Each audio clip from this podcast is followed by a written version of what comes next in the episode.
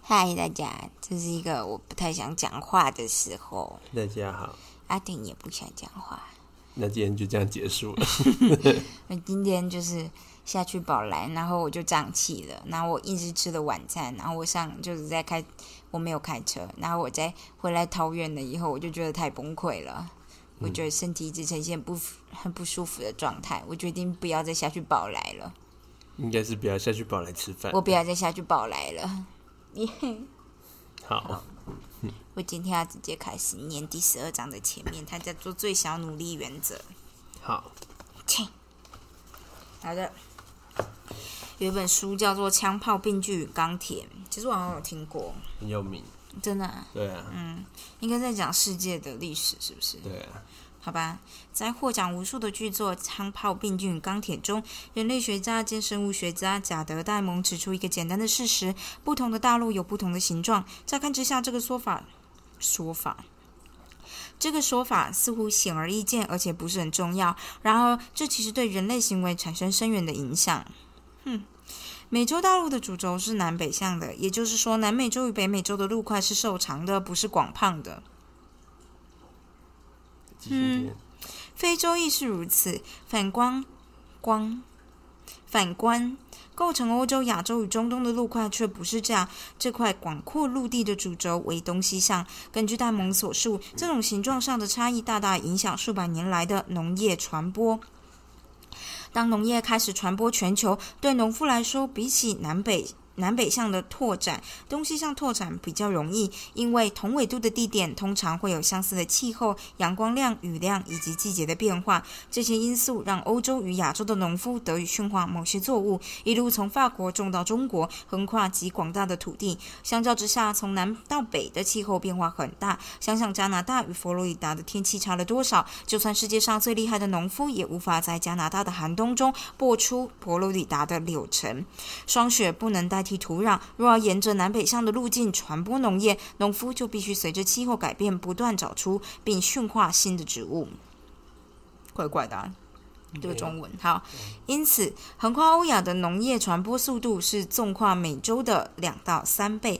几个世纪累积下来，这个小小的差别产生了巨大的影响。食物产量的增加带来更快速的人口成长，而有了更多人口，这些文化就能打造更强大的军队，也能有更好的设备来发展新科技。改变一开始很小，作物传播的稍微远一点，人口成长的稍微快一点。随着时间过去，却像复利计算一样，成为可观的巨大差异。农业的传播以全球规模印证了行为改变第三的法则。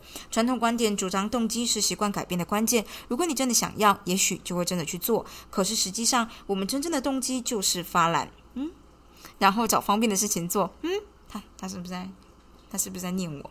不管最新的成功成功学畅销书怎么告诉你，这都是个聪明的策略，并不愚蠢。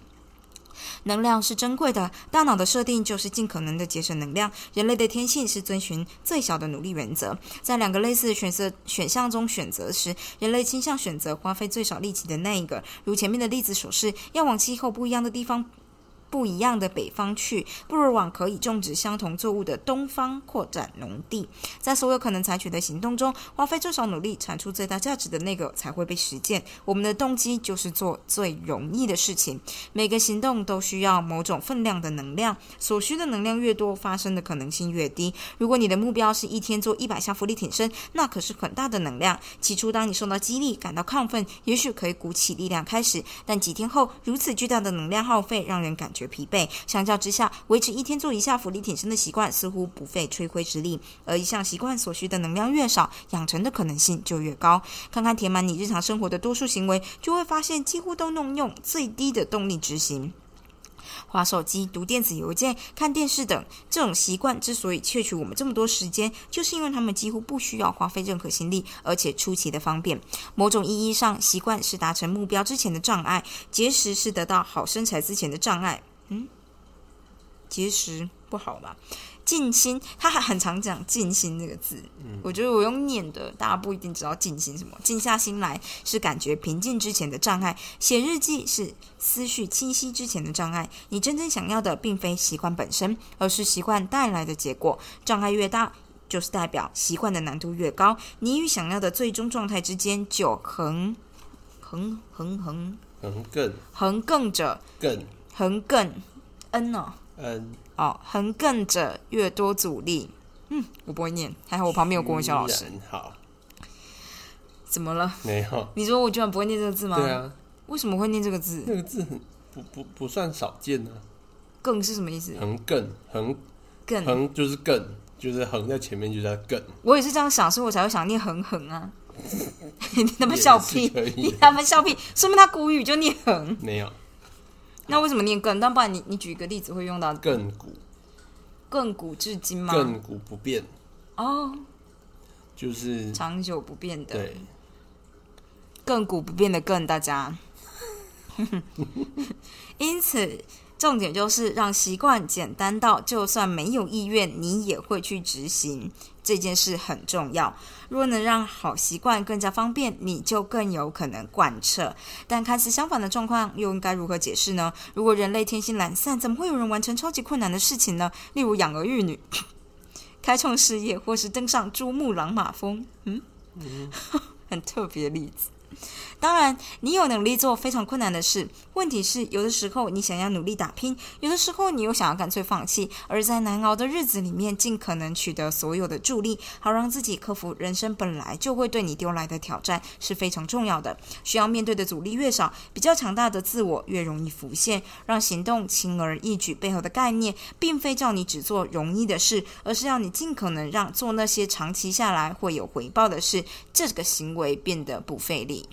好了，我就是今天就只念到这边。好的，我觉得我朗读的速度在思虑比较清晰的时候会比较好一点，当然是、啊、大概十二点以前， OK，那就这样了。刚过十二点。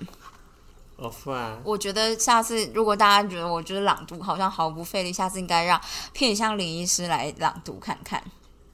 我吃螺丝网，罗斯王好的，就这样，请大家期待下集螺丝网。所以你明天要念吗？啊，你明天要加班呢？对不加班啦，晚上要值班，对啊，所以你就不会念。